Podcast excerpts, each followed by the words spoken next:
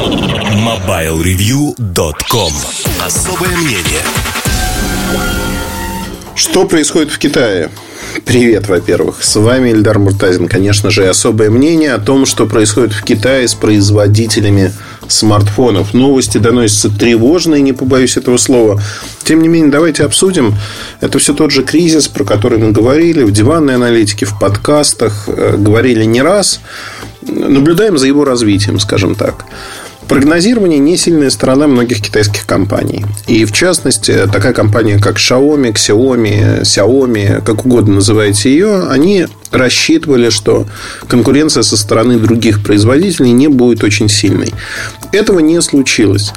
И сразу несколько компаний уровня Xiaomi, а Meizu в частности, Leeco, не уровень Xiaomi, но тем не менее, вот и бренды такого порядка, они сократили свои заказы на компоненты. Причин ровно две. Как вы помните, все второе полугодие стоимость памяти, стоимость экранов э, росла. Это подхватило, в свою очередь, и повлияло на стоимость чипсетов. И сегодня очень многие в бюджетном сегменте перешли на спредрумы, LTE-версии этих чипсетов, которые хвалят, говорят, что они не так уж ужасны.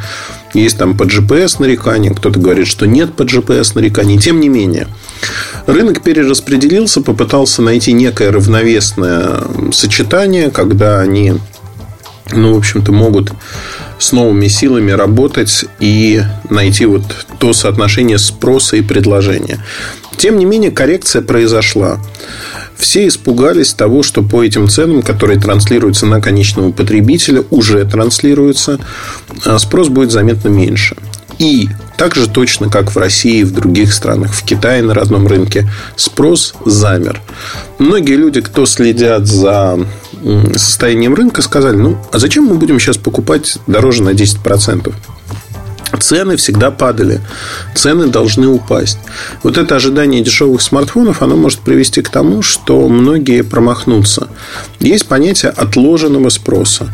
И очень многие китайские вендоры, они уповают на то, что в какой-то момент пользователям надоест ждать. Ну, вот просто телефоны ломаются, еще что-то происходит.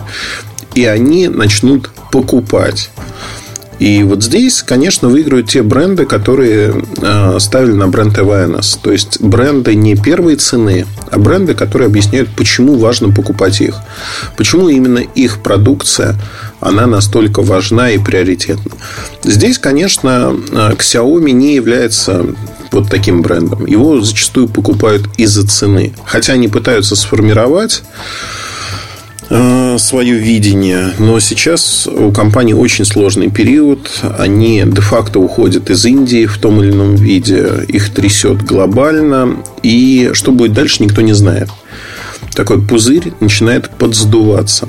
То же самое происходит с Леэко. Ну, многие компании, да, на перепусе. Потому что возросшая себестоимость продукции заставляет и толкает их на один простой очевидный шаг.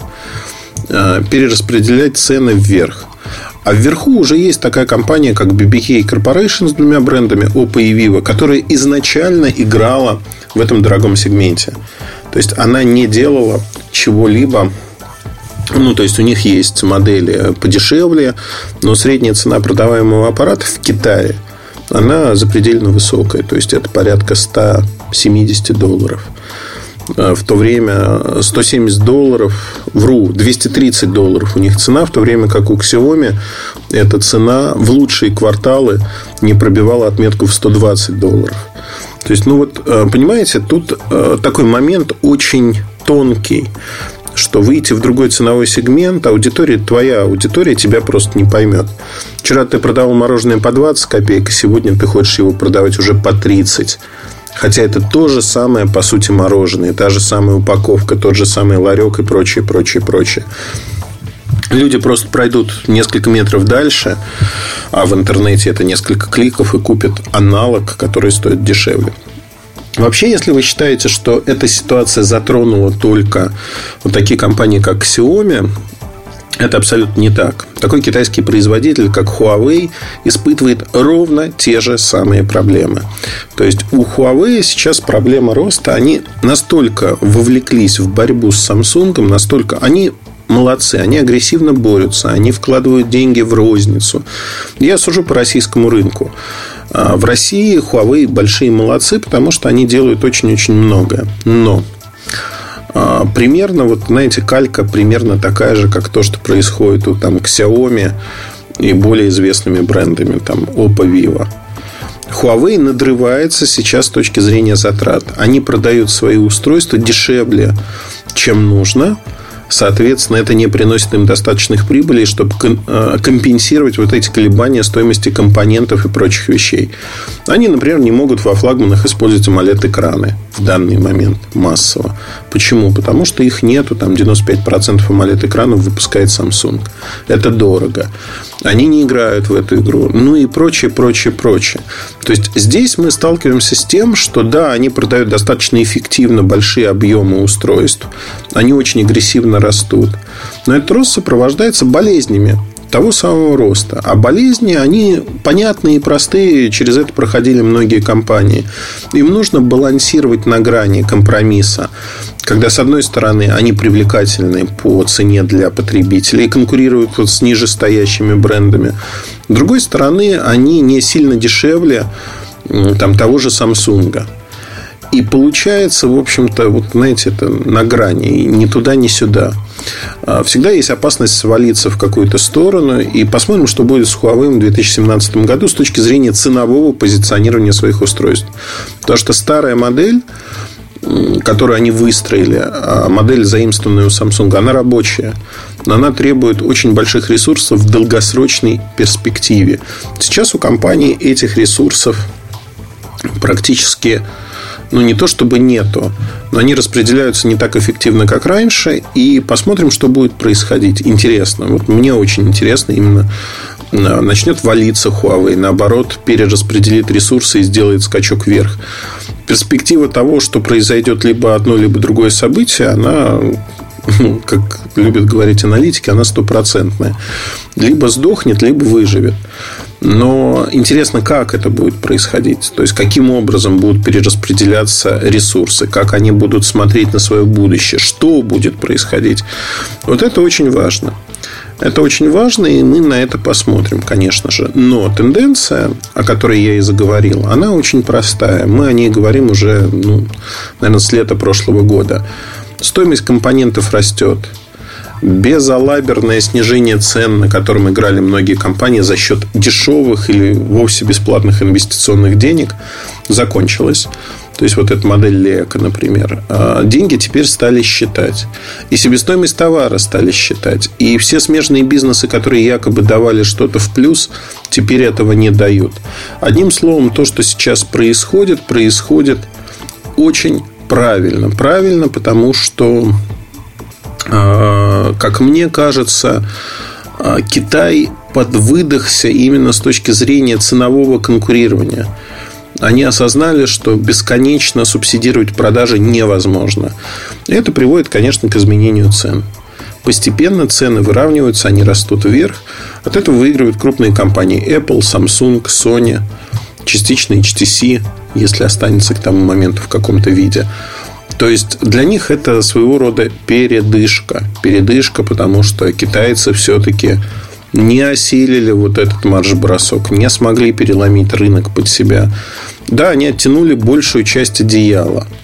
Но как только начинают расти цены, происходит обратная ситуация, когда э, А-бренды, они становятся привлекательны. И мы сейчас видим, если смотреть на продажи там, предыдущего поколения А-серии от Samsung, текущего поколения А-серии, снова пошли в рост. Причем в рост такой агрессивный.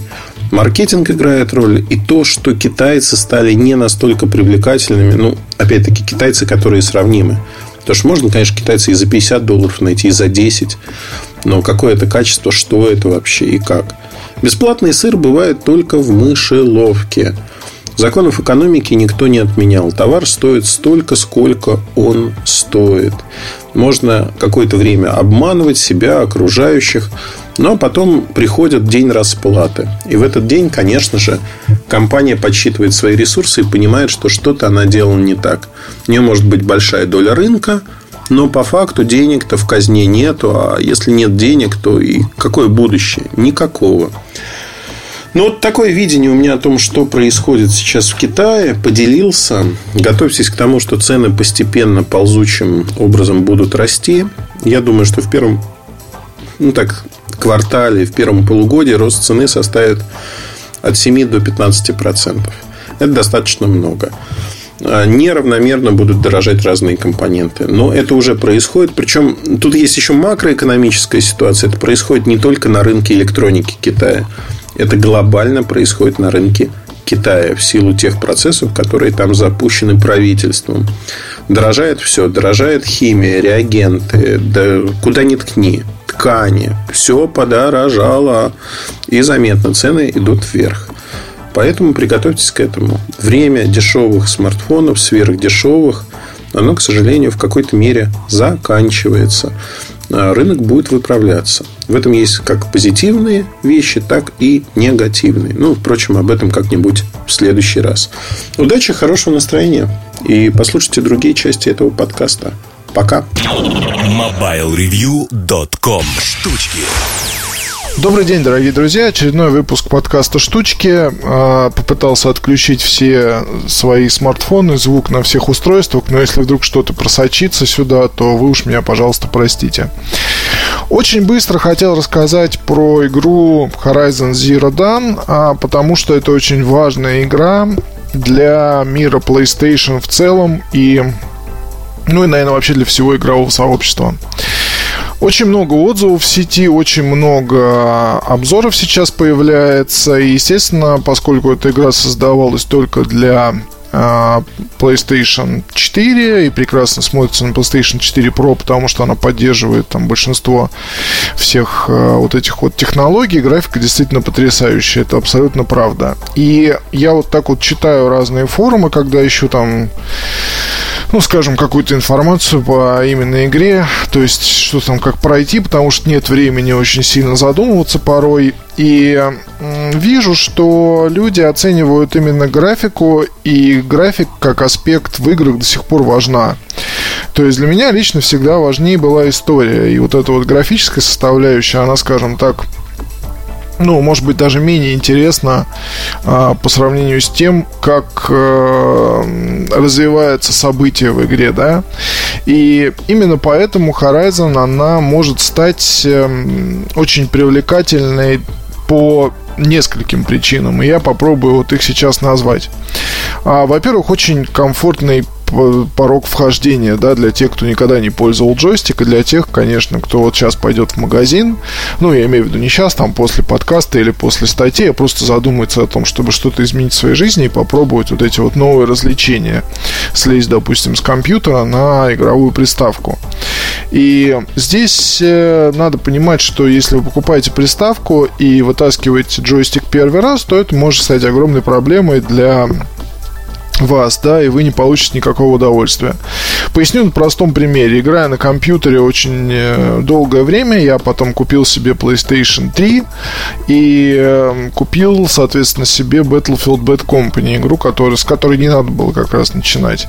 Я все это привез домой, занимался семьей, потом всех уложил спать, сел играть и понял, что я играть-то не могу, потому что я не умею управлять джойстиком вообще никак, да. У меня не согласованы действия пальцев, я не понимаю, понимаю, куда нажимать, я не понимаю никаких основных принципов, и только месяц ушел на то, чтобы более-менее тренироваться куда-то попадать. И это я был молодой, то есть мне не был там ну, 25 лет, или там еще я был, может быть, моложе, но сейчас мне уже вот 37, и я понимаю, что поди, если бы меня посадили сейчас дали джойстик, то это была бы проблема.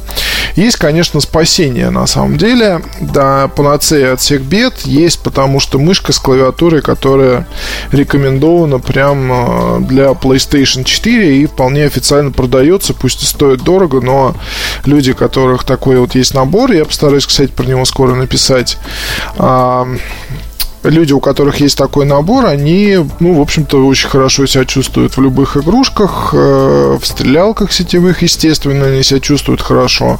И это такое вполне себе узаконенное читерство, потому что играть э, с джойстиком против такого человека в батле, э, особенно если он снайпер или там в код или еще где-то, ну, по большому счету бесполезно, потому что скорость прицеливания с мышкой и вот, этой вот, вот этим набором, она, конечно, гораздо быстрее.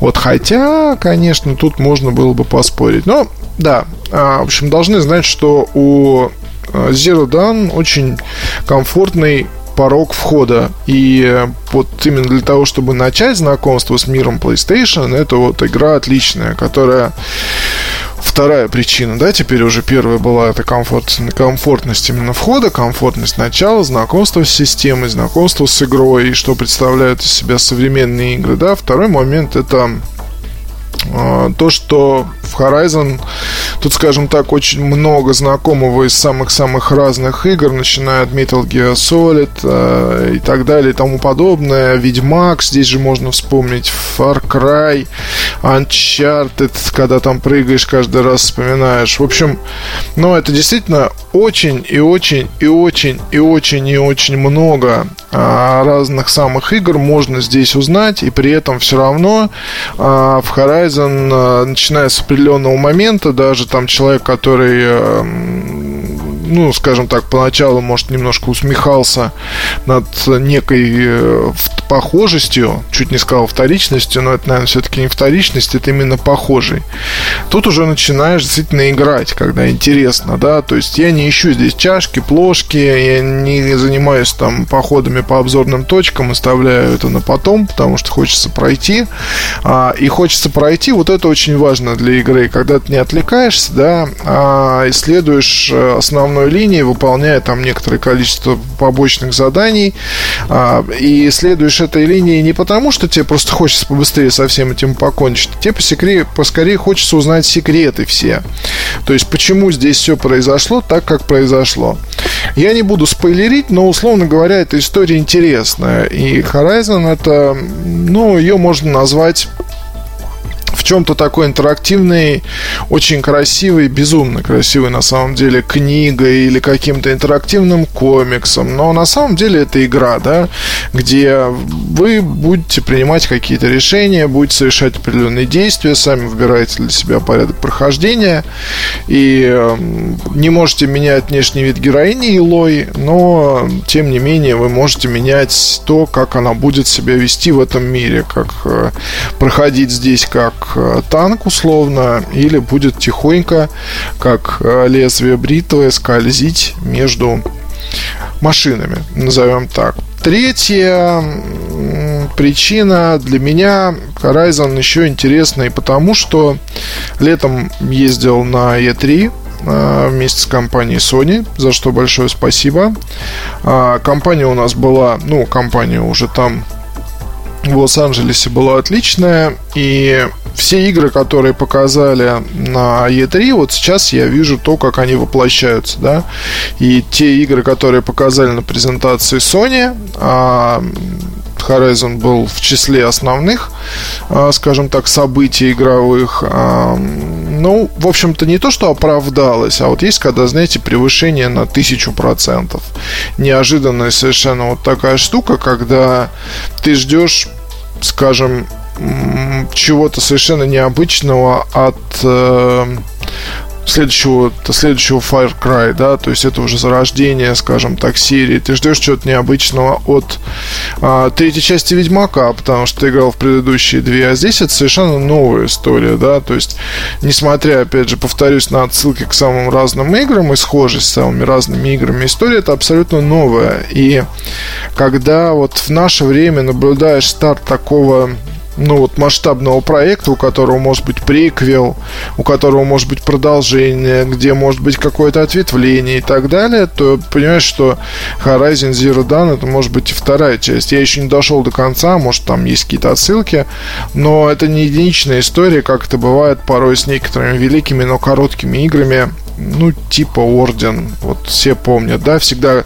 когда говоришь интересная, но короткая игра, то все вспоминают Орден 1886, да, по-моему, вот я не совсем помню. Короткая, отличная, и, к сожалению, никакой надежды на продолжение или на еще что-то. Вот это вот очень обидно. Здесь же, мне кажется, как раз все такое возможно. И э, я не могу точно сформулировать третью причину, почему Zero Dawn это великая, там, скажем так, э, великая штука, но приятно, когда ты видишь старт, там если говорить про анонс, а, анонс а, вот этого всего Ой, простите меня, пожалуйста. А, приятно, когда ты видишь старт чего-то, и приятно, когда ты видишь то, во что во что это в итоге вылилось. Вот. А вылилось это совершенно в замечательную историю, которую я всем советую пройти. Понятно, что для многих это будет э, совершенно новое, скажем так, развлечение, потому что легко говорить, пойди, купи, пройди. Игра стоит 4000 плюс, если у вас нет приставки, вам надо покупать приставку. Стоит ли она того? Ну, это очень долгая игра. То есть, если даже так потихоньку растягивать удовольствие, по 2 часа там, допустим, играть вечером перед сном, то вы очень много времени потратите, потому что тут есть и побочные всякие темы, тут есть и чем заняться, скажем так. Даже если вы все там пройдете, тут можно баловаться с машинами еще очень долго.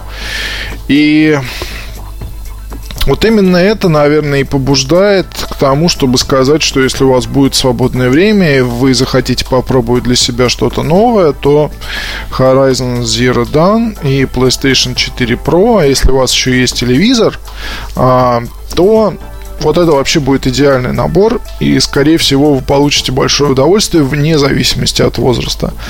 вот это вот еще один очень большой плюс а, игры. И, ну, как-то так получается, что у подразделения PlayStation а, все, все здорово. И очень хочется, чтобы это все не кончалось. И этим летом на E3 мы увидели бы очередные, скажем так, анонсы э, игровые и потом получили бы такое, удов... такое же удовольствие, как сейчас получают люди от Horizon. Игра поистине замечательная, именно поэтому я решил посвятить ей подкаст. А, это, конечно, не техника, это не аксессуар, не смартфон и так далее, но в наше время, вы знаете, тут э, очень... Это эмоция. И эмоции очень позитивные. Вот за эти самые эмоции мы платим в итоге деньги. И вот если об этом вспомнить и об этом сказать, то ну вот ни секунды вообще не жалею. Прям вот вообще. То есть даже поначалу там как-то думал, что ну, вообще буду ли я в это играть, да, буду, буду ли я в это играть, если тут есть какие-то схожие моменты в управлении там, с чем-то еще. Но вы просто идите по сюжету, и вы там все поймете. И вы так же, как и я, начнете думать так, скорее бы вот засесть, посмотреть, что там дальше будет. А, кто такая Илой, откуда она взялась, да, и так далее. Ну, в общем, не буду ничего говорить. Спасибо вам большое. Пока. MobileReview.com Обзоры вид. Всем привет, с вами Эльдар Муртазин. И поговорим мы сегодня про Huawei P10, который представили в Барселоне. Там же в Барселоне я получил аппарат. И он мне достаточно сильно понравился. Объясню почему. А вообще P10 э, чем-то напоминает P9. Упор сделан, конечно же, в этом флагмане. Он в двух версиях. P10, P10 Plus.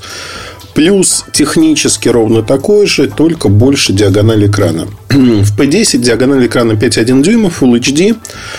И здесь можно говорить о том, что, ну, в общем-то, это обычный а, экран IPS, не AMOLED матрица. Если смотреть внутрь, то High Silicon Kirin 960 Достаточно производительная платформа. Каких-то серьезных недостатков я не заметил в ней. То есть все приложения запускаются, они оптимизированы более-менее хорошо. Ну, тем более, что это все равно ARM. 4, в моем аппарате 4 гигабайта оперативной памяти, 64 встроенной. Это самая распространенная конфигурация. Есть, конечно же, карточка памяти. Слот комбинированный, то есть либо две сим-карты, либо одна сим-карта, нано-сим плюс а, microSD карточка. Ну, о чем сказать? ну, наверное, надо остановиться на камерах. Здесь а, камеры созданы вместе с лейкой. И две камеры, они расположены прямо вот в верхней части корпуса металлического сзади. Одна имеет разрешение 12 мегапикселей, другая 20 мегапикселей. 2,2. Соответственно, широкая диафрагма может использоваться. Это специальный режим съемки, когда задний фон как бы размывается. Две камеры при этом используются. Работает более-менее хорошо. Есть ошибочные срабатывания. Но в целом мне очень нравится, как работает именно эта опция. Вообще, забегая вперед, наверное, хочу сказать о том, что камера в этом аппарате меня приятно удивила. А, по сравнению с P9 его явно подтянули, подтянули повыше. И он снимает на уровне моего Galaxy S7 Edge, которому уже год. 12-мегапиксельный модуль VS7 Edge а, снимает ночью лучше. В автоматическом режиме я сейчас говорю, потому что в ручном режиме можно вытянуть и там, и там про режим есть. Можно вытянуть фотографии достаточно сильно, но в полутемноте, в темноте, конечно, Huawei снимает не так хорошо. Но во время, как бы, когда солнце светит, так вот, во время э, солнечного света, когда яркое солнце, снимки получаются плюс-минус одинаковыми. То есть, не с точки зрения разрешения, детализации, а с точки зрения передачи картинки. Я вполне удовлетворен тем, как снимает Huawei. Более того, в полум... ну, не в полумраке даже, а в помещении зачастую автофокус, за счет того, что здесь лазерный автофокус, он справляется лучше, чем автофокус на вот эта система Dual Pixel на Samsung. То есть есть свои преимущества у этой камеры. И это действительно проходит красной нитью через вот мои впечатления. Аппарат, который вышел после флагмана Samsung через год, они подтянули явно смотрели на него, подтянули, сделали так, чтобы для большинства людей, когда они снимают на улице, в помещении, они не видели разницы. Либо эта разница была нивелировалась тем, что ну, количество годных фотографий, оно все равно велико. Поэтому, наверное, я скажу так, что надо посмотреть, как снимает S8, S8 Plus. Но если сравнивать с текущим флагманом от Samsung, которому уже годик, P10 вполне выступает на том же самом уровне. То есть здесь нет никаких серьезных недостатков, чтобы говорить о том, что что-то здесь не так. Вообще говоря про видео, про камеру, ну, на видео давайте остановимся. Поддерживается Full HD видео, конечно, и 30-60 кадров в секунду. Есть 4К видео. 4К видео все не просто. Ну, не просто в первую очередь из-за того, что в этот контент я не советую снимать на 4К видео на Huawei P10. Объясню почему. Этот контент очень своеобразно трактуется, там, например, 4К телевизорами. У меня на двух телевизорах он просто отказался проигрываться. Вообще. То есть, скопировали на флешку, вставили флешку в телевизор. И вам говорят, до свидания, не поддерживаю кодек. Не знаю почему. Ну, вот это так. Буду разбираться к обзору, почему это так происходит. Но у меня это получилось следующим образом. Следующий момент, который ну, кому-то может понравиться, кому-то нет. На лицевой панели есть датчик отпечатка пальца. Этот датчик отпечатка пальца, он выполнен в виде кнопки внешней, но кнопкой не является, нажимать на него нельзя. То есть вы прикладываете палец, происходит разблокировка. Неважно, горит экран, не горит. Читает палец хорошо, то есть тут нет никаких претензий вообще. Но хотелось бы, чтобы все-таки была кнопка. Кнопки нету. Сенсорных клавиш по бокам тоже нет. Все клавиши на экранные. Они могут скрываться, могут присутствовать на экране. Но это как бы требование Android 7. Тут оно соблюдено. Э, кому-то это может не понравиться. Я достаточно быстро привыкаю к таким вещам, то есть не вызывает у меня каких-то сомнений. Вообще, если говорить про аппарат, он очень тоненький, очень приятный, хорошо лежит в руке. На нижнем торце USB Type-C там же микрофон, там же динамик, там же разъем 3,5 мм, второй динамик на верхнем торце. Ну и, в общем-то, слот для сим-карты, карточки памяти на левом, э, на левой боковой грани. Изначально наклеена защитная пленка на экран. Она очень быстро царапается. У меня за неделю она сильно поцарапалась. Э, корпус металлический. При этом, если вы носите его с другим телефоном, приготовьтесь к тому, что будут появляться такие потертости, это не значит, что корпус истерся. Это просто потертость, которая, ну вот я сейчас э, потер аппарат, и э, материал более, э, э, царапающийся, он ушел с корпуса. Такие белесые подтеки у меня на нем остаются почему-то. Может быть, со временем и сотрется вот это покрытие, но пока ничего такого нет. Значит, следующий важный момент. Если говорить про э, что здесь есть такого интересного? Ну, из интересного аккумулятор, наверное. Встроенная батарея имеет емкость 3200 мАч. Заявленная быстрая зарядка Huawei Supercharge 3.0. Фактически это некий аналог э, того, что у Qualcomm называется Quick Charge 2.0. Э, за примерно 30 минут вы получаете около 50-60% заряда. За час 10 вы получаете полный заряд, причем ну, где-то за 45-50 минут он заряжается на 90%. Дальше просто добирает вот эти 10% медленно уже. Медленно заряжается, чтобы батарейка не перегревалась. Конечно же, многих интересует, сколько он работает. Ну, потому что IPS-матрица, э, хоть она небольшого разрешения, хоть агрессивная, применяется достаточно по энергопотреблению схема. Тем не менее, сколько проработает этот аппарат? Вопрос интересный. Скажу так, что у меня аппарат работает в среднем один полный рабочий день, что уже неплохо. А, при этом работа экрана это 2,5-3 часа. Но это вот то, что я получаю. Он не дохлый, но и не супер рекордсмен. То есть здесь получается, что аппарат один день от рассвета до заката проживает, что неплохо. При этом в основном я, конечно, не в Wi-Fi сети сижу, в LTE сети. С Wi-Fi тут история интересная. А, по моим наблюдениям, не знаю почему, Wi-Fi высаживает батарейку быстрее, чем LTE соединение. И меня это, конечно, искренне удивило, почему так происходит. Опять-таки, возможно, это связано с тем оператором, которого я использую. Возможно, это связано с работой моей точки доступа Wi-Fi. Хотя это были разные точки доступа в разных гостиницах. Тем не менее, ну вот это на данный момент вот так. Не знаю почему.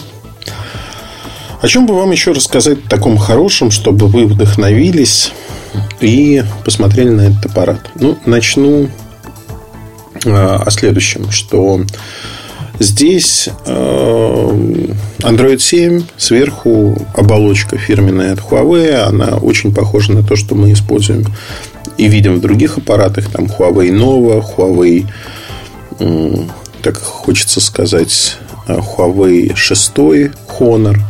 То есть оболочка абсолютно идентичная. Вот сейчас пришло там обновление незначительное. Мне она нравится есть э, все, что нужно вам для жизни.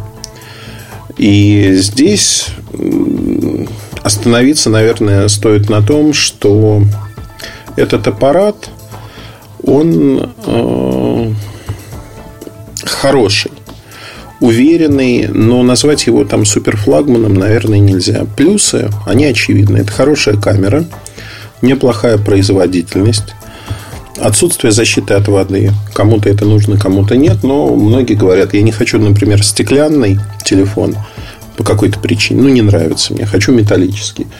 Он достаточно компактен, но при этом компактность, э, он чуть-чуть меньше S7 Edge, который по всем характеристикам, там, по диагонали экрана, разрешению, батарейки, он лучше. Но при этом стоят они уже примерно одинаково. То есть стоимость по 10 в Европе она составляет на сегодняшний момент а, так, чтобы не собрать, минимальная цена, он начал продаваться 599 евро. Рекомендованная цена 649 евро. Вот за тот же аппарат, как у меня, 4 гигабайта оперативки, 64 встроенный. Если говорить про аппарат, а, ну, 599 или 650 евро, за эти деньги вы спокойно, даже за меньшие деньги, покупаете S7 Edge, который на голову выше по своим возможностям. Там беспроводная зарядка встроена, защита от воды, камера примерно такая же, плюс-минус. Там за исключением вот режима широкой диафрагмы, который проще и лучше реализован на P10. Хотя такой режим в Samsung есть, он работает хуже, на мой взгляд. В целом, время работы тоже сравнимо.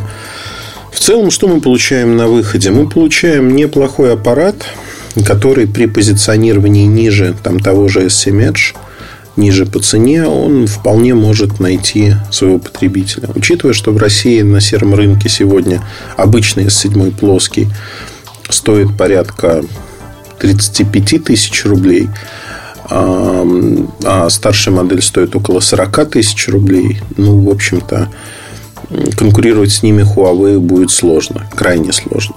То есть это люди должны понимать, что они покупают, почему они покупают именно Huawei, почему он им нравится, почему это их осознанный выбор. Но у Samsung все-таки сила бренда заметно сильнее масло масляное, сила бренда сильнее. Но, тем не менее, да, люди покупают Samsung и за вот такие деньги, если смотреть официальные продажи, то 42 и 49 плюс подарки, там планшет, скидка на связь или еще что-то. То есть сейчас промо-компания идет большой. Официальная цена для России Huawei им еще не объявлена. Я думаю, они размышляют, но они уже снизили на предыдущую модель цену. P9 стоит уже 30 тысяч рублей.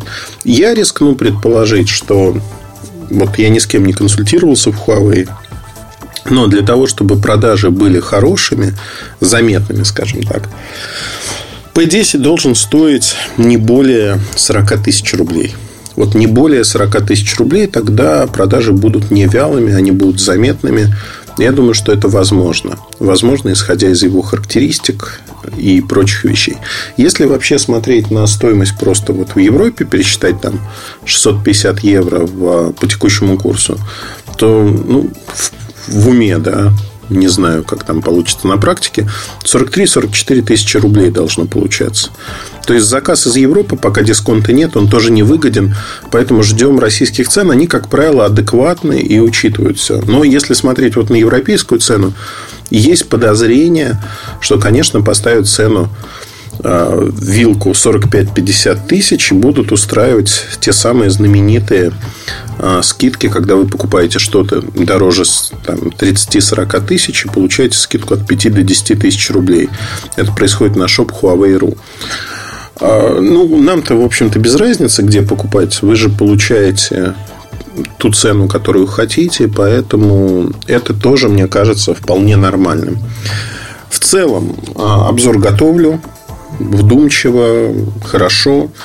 Мне нравится, мне вообще нравится большая часть того, что делает в последнее время Huawei. Есть изъяны. У этого аппарата я столкнулся. Вот единственный изъян, который не могу побороть пока, столкнулся с тем, что он периодически перезагружается. То есть он перезагружается из-за того, что я не знаю из-за чего. Раз в два дня у меня это происходит. Я это вижу просто из-за того, что у меня включена функция ввести пин-код после перезагрузки. И вот он перезагружается и просит пин-код. Когда это происходит? Иногда это ночью происходит, иногда в течение дня. Из-за чего? Непонятно. Но, тем не менее, это происходит. Надеюсь, что вот эти мелочи, они тоже вылежут, найдут, в чем проблема. По качеству звучания, вот еще пара моментов. Оно совершенно типично. Люди почему-то часто ждут, что вот тут будет что-то такое ух, но вот этого не происходит. Ухо здесь ждать не стоит. На этом все. Удачи.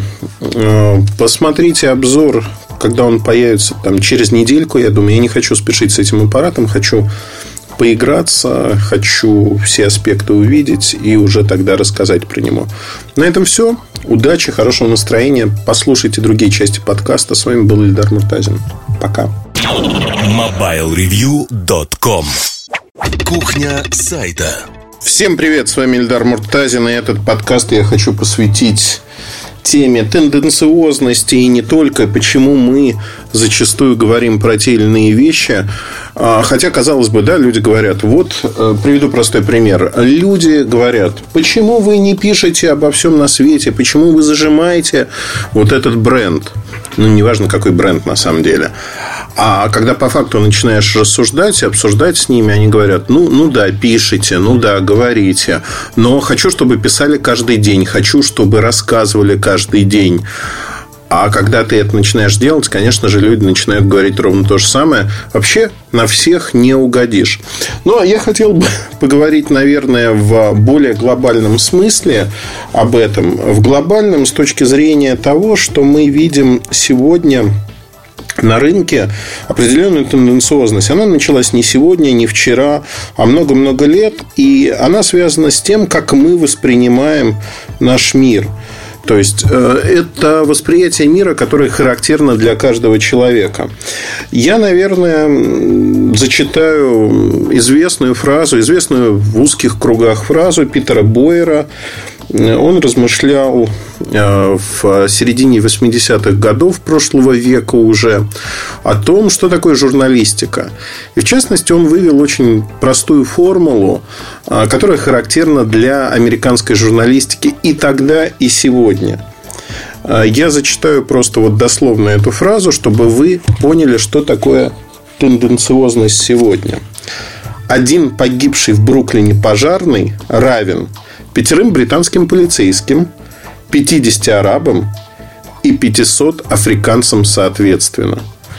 То есть, если мы посмотрим, ну вот это же и называется тенденциозностью, когда, казалось бы, да, на словах нам говорят всегда и говорили о том, что человеческая жизнь уникальна, все люди равны, все люди одинаковы.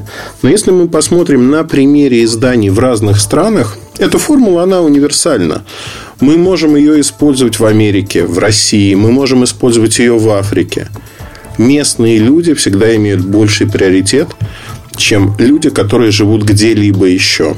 Это и называется вот пример тенденциозности, когда жизнь человека, живущего рядом с нами, для нас более важна, и новость про это более интересна, статья про это более интересна, чем э, жизнь людей, которых мы не понимаем, не видим и никогда не увидим. То есть это первое правило журналистики, что актуальность событий, она приравнивается к тому, что от вас ждет аудитория. И здесь мы натыкаемся на первую ловушку. Ловушка очень большая. Она появилась в онлайн-журналистике достаточно давно. Многие пытаются не формировать мнение своей аудитории, не работать с ней, а пытаются, наоборот, подстраиваться под нее. То есть, что получается? Смотрим, особенно в онлайне это видно моментально. Ага, написали про это новость. Новость важная. Новость меняет представление о мире. Но эта новость непонятна большинству поймут ее единицы. Нужно ли писать такую новость? Большинство изданий отвечает однозначно «нет». Если большая часть аудитории не понимает эту новость, если мы не можем достучаться до них, то мы не будем об этом писать. Тут мы сталкиваемся с очень большим упрощением нашей картины мира. Когда новостные сайты, издания, они осознанно упрощают мир для того, чтобы большая часть аудитории смогла это понять. Мы все разные. Не нужно э, знаете как, многие рассуждают, что все мы равны, все мы одинаковы. Это полная ерунда. От рождения мы действительно равны и одинаковы, и имеем равные возможности в теории. На практике они тоже не равные. Но а, по факту, в зависимости от того, как вы прожили свою сознательную жизнь, очень сильно отличается то, кем вы стали и кем вы являетесь. Мы не равны уже с, э, со школы, мы не равны с каждым годом все больше и больше. Это неравенство социальное, экономическое, демографическое, да какое угодно. Ну, то есть, может ли быть равен человек, у которого есть несколько детей, с человеком, а, у которого нет детей? Неважно по каким причинам. Однозначно нет. У них это не значит, что один хороший, другой плохой. У них абсолютно разные жизни, у них разные заботы, у них по-разному они тратят деньги, у них разные устремления и интересы. Все разное. Человек, имеющий высшее образование, сильно отличается от человека, который закончил только средние классы школы. Они просто интересуются разными вещами. И здесь мы, конечно же, подходим к тому, что когда говорим про аудиторию изданий, очень часто возникает, знаете, вот именно упрощение, упрощение подачи материала, чтобы захватить намного больше людей, чтобы сказать, вот мы пишем для них, них, них, и поэтому мы такие крутые, потому что мы просто объясняем сложные вещи. Если говорить, например, про то, что вот статьи там, из разряда диванной аналитики, которые выходят на сайте, очень часто обсуждение этих статей, комментарии, оно идет не вокруг того, что написано. Оно идет вокруг того, что люди себе представляют, какие знакомые слова они услышали, выхватывают. Они не понимают сути. Суть эту понимают те, кто владеет инструментарием, те, кто работают на этом рынке, э, сталкиваются с тем или иным рынком. Для большинства, для широкой аудитории это недоступные термины, понятия. Хотя я пытаюсь их разжевать. Конечно, любой заинтересованный человек может посвятить этому там, 10-15 дополнительных минут, раскопать дополнительные факты и понять, а что, собственно, происходит. Но для этого нужно желание. Нужно желание, чтобы вы пошли и это сделали. Когда такого желания нет, возникает вопрос, он вполне очевидный. А зачем мне это нужно? Что я вот буду с этим делать? И здесь мы сталкиваемся с тем, что действительно а не надо ничего делать. Ну, потому что если нет желания, его невозможно привить. Это желание должно исходить из самого человека. Но в большей мере здесь мы сталкиваемся еще с одним вопросом, о котором я хотел бы сказать и сказать подробно. Помимо упрощенной модели мира, которую СМИ часто нам подсовывают, наверняка вы это замечали. Вот лейтмотив того, что невозможно смотреть там первый канал или телевидение, в чем этот лейтмотив, он примерно одинаковый в разных странах. Это все та же попытка втиснуть текущие новости в упрощенную модель мира – а не получается, потому что зачастую, э, казалось бы, да, ну вот пример другой приведу. Американские СМИ, американские новости. Э, в чем коренное отличие между американскими новостями на телевидении и российскими? Оно очень простое на самом-то деле. Что нас чуть больше интересует положение в мире, что происходит в других странах. Америку это интересует в меньшей степени. Америка сосредоточена в большей степени на своих делах, местных, локальных. И, естественно, приоритет уделяется тому, что происходит внутри Америки. Более того, все опросы показывают, почему это так сложилось. Все опросы, проводимые телекомпаниями, они показывают, что людей в первую очередь интересует то, как они живут дома. Их не интересует, что там происходит снаружи. И если говорить про успех Трампа в том числе, а, сделаем Америку великой опять снова, то вот этот лозунг, он ложится ровно вот на эту медийную историю когда Америке не интересен, по сути, американцам, обычным американцам, не очень-то интересен внешний мир. Их интересует то, что происходит дома. Опять-таки, подчеркну, не всем, но многим. И опросы это показывают. Поэтому телекомпания, распределяя сетку, что они делают, да, как они работают. Если посмотреть на корпункты многих э, американских компаний, которые были за рубежом в предыдущие годы, сегодня многие из них ушли, они закрыты. Не потому, что мир изменился так вот, что не нужны новости. Да, появились новые способы получать информацию оттуда – но сам факт, что эта информация не стоит тех денег, которых стоит содержание корпунктов. То есть не надо содержать корреспондентов во всех странах мира. Это не нужно. И если бы там не пример Russia Today, которые заняли де-факто пустующую нишу, когда крупные издания оттуда ушли, то, наверное, бы подвижек в этом направлении не было. Не было бы таких активных подвижек. Но они сегодня есть. И мы видим, что вот эта тенденциозность, упрощение мира, все в купе, они формируют очень искаженное мировосприятие. Ну, давайте представим такую ситуацию. Ну, например, неважно, мальчик вы или девочка, ну, за вашу жизнь там, у вас будет ну, я не знаю сколько там, 100, 200, 300, ну, хорошо, тысячи половых партнеров от силы. То есть, это число, которое вы можете представить. А у кого-то это будет два человека, один человек, у кого-то 10, не суть важно. Это числа, которые мы можем себе представить, вообразить. Но как только доходит до а, подсчета большой толпы людей, ну, например, на демонстрации, мы не можем точно сказать. У нас никогда мы не сталкивались с таким в повседневной жизни. А сколько там людей? Вот сколько людей? 5 тысяч, 10, 100, 200. Ведь это проблема не только э, как какой-то конкретной страны. Эта проблема в США есть, она есть в Европе, она есть в России. Мы видим большую толпу людей, и нам кажется, что это очень много. А на самом деле оказывается, что там несколько тысяч человек всего лишь. Но это уже для нас много, для нашего восприятия. Другой пример. У меня э, в Вене есть э, такой в Вене есть такое здание House de Mer. Это аквариум. Он построен в бывшем здании знаете, как это такое фортификационное сооружение конца войны. Немцы Вену с пропагандистской точки зрения обещали защищать. Так же, как в Берлине построили зенитные башни Флакс Тауэр, Флакс Тумер, по-моему, не помню, как точно называется. Меня они всегда поражали, потому что э, если в Берлине они де-факто не сохранились, разрушены, потому что участвовали в боевых действиях, в Вене они не участвовали.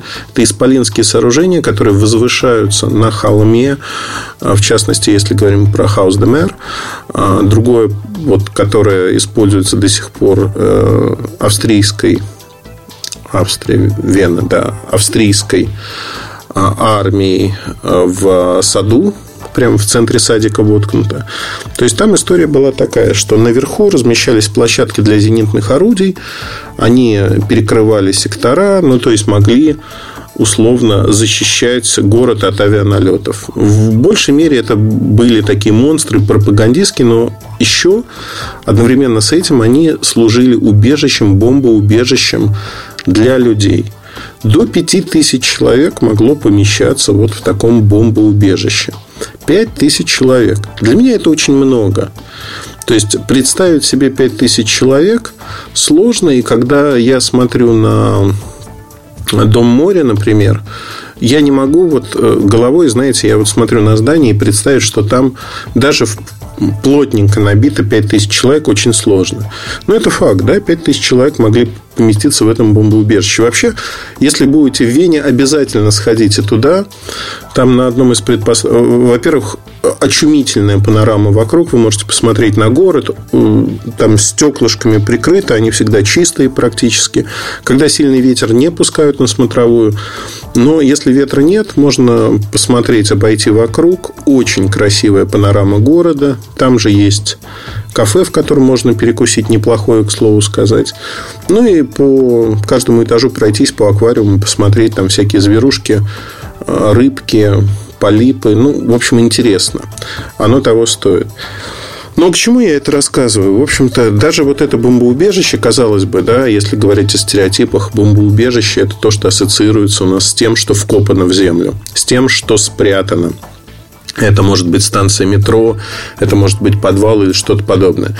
На самом деле не обязательно. Это может быть выступающее сооружение военное, которое, казалось бы, привлекает к себе внимание зенитки, а, пулеметы, ну, то есть э, военный штат, то, что будут гарантированно бомбить. Но оно настолько защищено, что риск погибнуть в этом сооружении намного меньше, чем погибнуть в обычном бомбоубежище под обычным домом, который разбомбят. Это про наши стереотипы, про наше восприятие тех или иных вещей. Стереотипов вообще огромное количество. И вот когда мы говорим про тенденциозность, эти стереотипы, они вылезают на поверхность и становятся, знаете, в полный рост. Потому что, ну, давайте составим, вот мы периодически балуемся, если говорить про Mobile Review, я смотрю, что люди читают что люди читают, что им интересно. Потому что тенденциозность, она присутствует во всех и везде. А, читают Apple, читают Samsung активно, читают некоторые другие бренды. Например, про Xiaomi любят читать, или Xiaomi, не суть важно. Статистика открыта, вы можете посмотреть, там, сделать ее за год, за неделю, за месяц, как вам угодно, поиграться, посмотреть. То есть, держать руку на пульсе, держать э, и понимать, какие тренды происходят, это очень важно, безусловно. Потому что вы можете там, поменять что-то. Э, можно создавать э, заголовки, которые привлекают. Ну, например, 10 аналогов Apple на Android. Такой заголовок э, будет намного более продающим для аудитории, чем заголовок просто 10 хороших смартфонов на Android – без упоминания Apple. То есть, вот повысить конверсию тут тоже можно, понимая вот эту тенденциозность, которая происходит не потому, что э, вы там такой, а потому что повестка дня, которая очерчена другими СМИ и дана людям, она, в общем-то, очень понятна. Люди любят рассуждать про то, что они уже слышали, про то, что они уже знали. Знаете, как мы идем по пути наименьшего сопротивления, потому что что-то знакомое мы обсуждаем намного проще, чем вопросы, которые нам неизвестны. И здесь э, очень важно понять, а что для вашей аудитории важно и что важно для вас. Я пытаюсь, если мы говорим про Mobile Review, конечно же, соблюдать баланс. Баланс не скатываться в такой популизм, когда мы говорим о вещах исключительно, вот знаете, там ради кликов, ради прочтений, ну, можно превратиться в такой ресурс. Ну, зачем? Это же неинтересно. Потому что мне в первую очередь интересно самому читать, а что пишут ребята, а что мы обсуждаем, те или иные темы. И это самое важное. То есть, в какой-то мере я делаю ресурс под себя, под свои запросы, под то, как я вижу этот мир. И это абсолютно нормально. А есть еще один момент очень важный. Очень часто почему-то считается, что журналист и медиа, то или иное, может в чем-то убедить человека. Такое происходит иногда. Властители дум или что-то подобное. На самом деле мы не можем формировать ваши предпочтения. Мы не можем сказать, что если ты вчера любил Samsung, сегодня ты любишь iPhone или наоборот. Это то, что происходит в голове у человека. И люди, кто давно занимается журналистикой, рано или поздно они начинают понимать. Потому что ошибка новичков, она как раз-таки заключается в том непонимании, в том стереотипе, что вот что журналисты написали, то люди и будут думать. Отнюдь. Так не происходит никогда. Да, в каких-то рамках мы можем на это влиять, не более того. Но на что журналистика действительно влияет? Это на повестку дня, на те вопросы, которые обсуждаются, на те темы, которые приходят к пользователям и занимают их сознание. Причем, ведь э, приведу такой пример. Очень часто происходит ситуация, ну вот, например, да, iPhone 5s при зарядке не родным, не оригинальным зарядным устройством, которое, например, может выдавать до 3 ампер. Там есть такие зарядные устройства, не предназначенные для iPhone вообще. Они просто продаются туда USB кабель Lightning можно воткнуть. Хоть фирменный, хоть не фирменный. Как правило, iPhone 5s при этом бьет током. Такое происходит, потому что нарушаются технические характеристики зарядного устройства. Это не вина производителя. Я как бы смело могу сказать о том, что это вина человека, который там, или продавца, который так посоветовал. Это их дремучесть привела к такому результату. Что получается? Получается, что мы помним, Apple это всегда тема в фокусе, это всегда интересно. А может ли быть а, ситуация, когда мы, а, вот получив такую историю, привлечет она внимание или нет? Я могу сказать, что она не просто привлечет внимание, это как степной пожар. Если таких историй было энное количество в течение года, но никто из СМИ почему-то не обратил на них внимания, как только кто-то первый напишет про это, дальше начинается передирание этой новости в разных порядках друг у друга. Эта новость становится широко распространенной. Сам факт, он может существовать годы до того. Годы. Но как только СМИ привлекли внимание, вот эта повестка дня возникла, она начинает обсуждаться, она начинает циркулировать, это превращается в проблему. Иногда компании реагируют на эту проблему, иногда не реагируют. Но сам факт заключается в том, что мы начинаем это обсуждение, это обсуждение идет нон-стопом.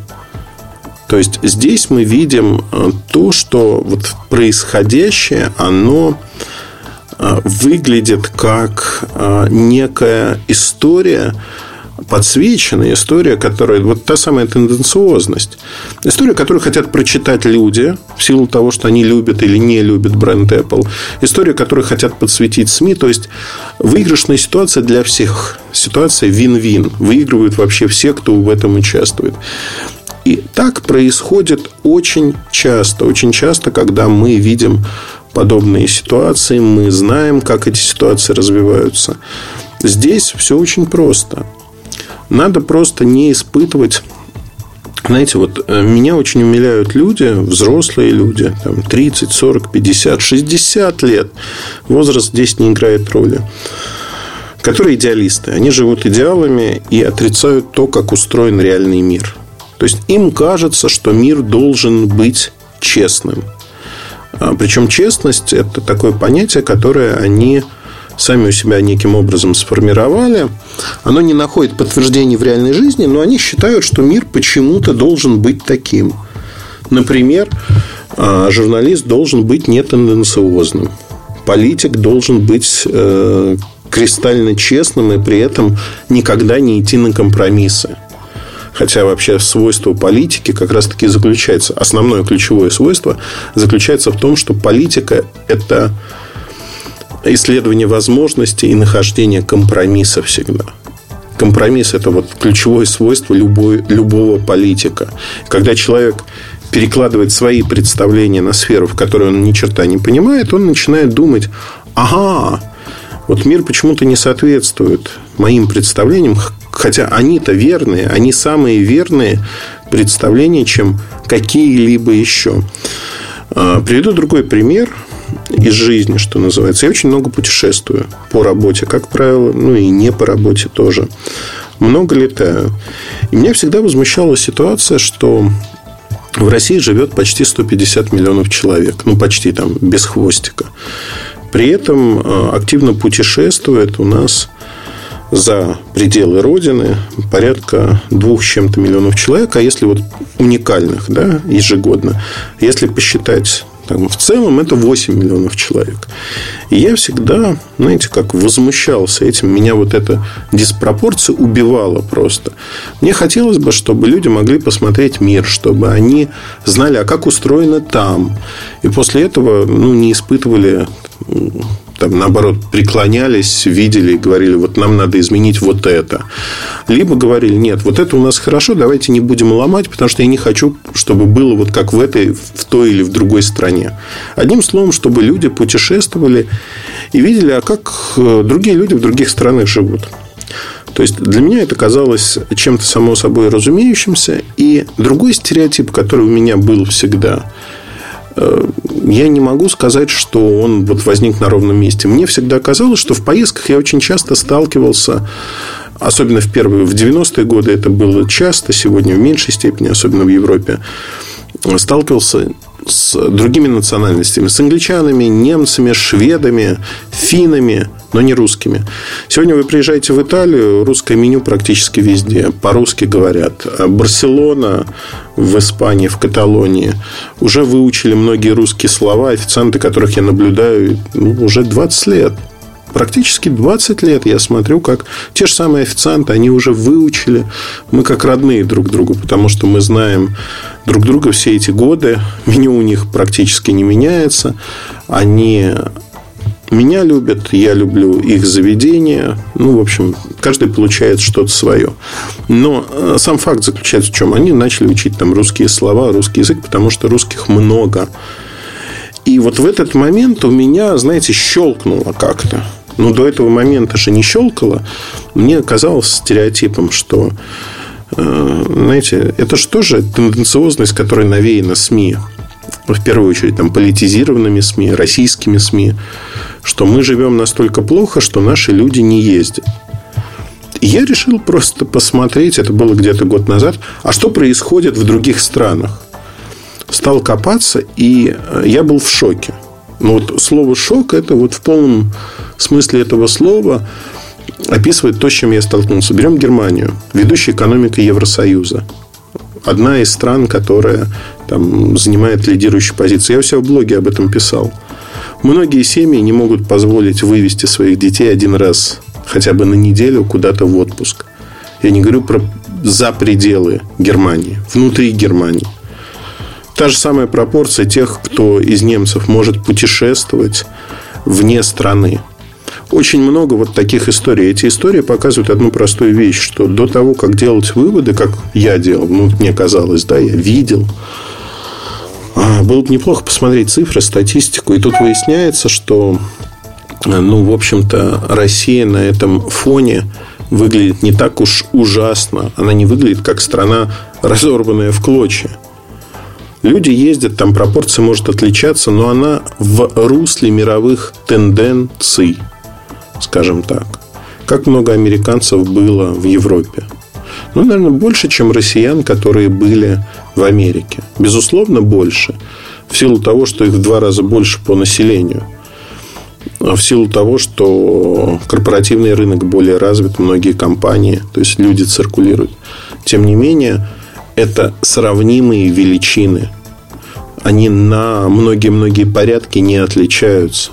Есть другая проблема, что вот наше восприятие, вот эта наша тенденциозность, встроенная в нас, в обычных людей, которые являются потребителями газет, телевидения и прочее, она говорит нам о том, что вот выйди я на Первый канал и скажи, что в Америке мало путешествуют.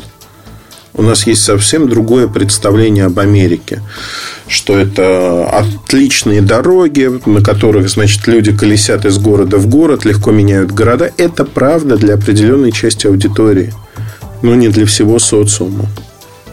И здесь мы сталкиваемся. Меня бы назвали сразу пропагандистом, безусловно. Сказали бы, ну все, Значит, Муртазина понесло, клеймит Америку и прочее. Но вопрос тенденциозности, он двоякий. Тенденциозность сидит как в читателе, так и в писателе. Избавиться от нее невозможно. Поэтому к чему я призываю?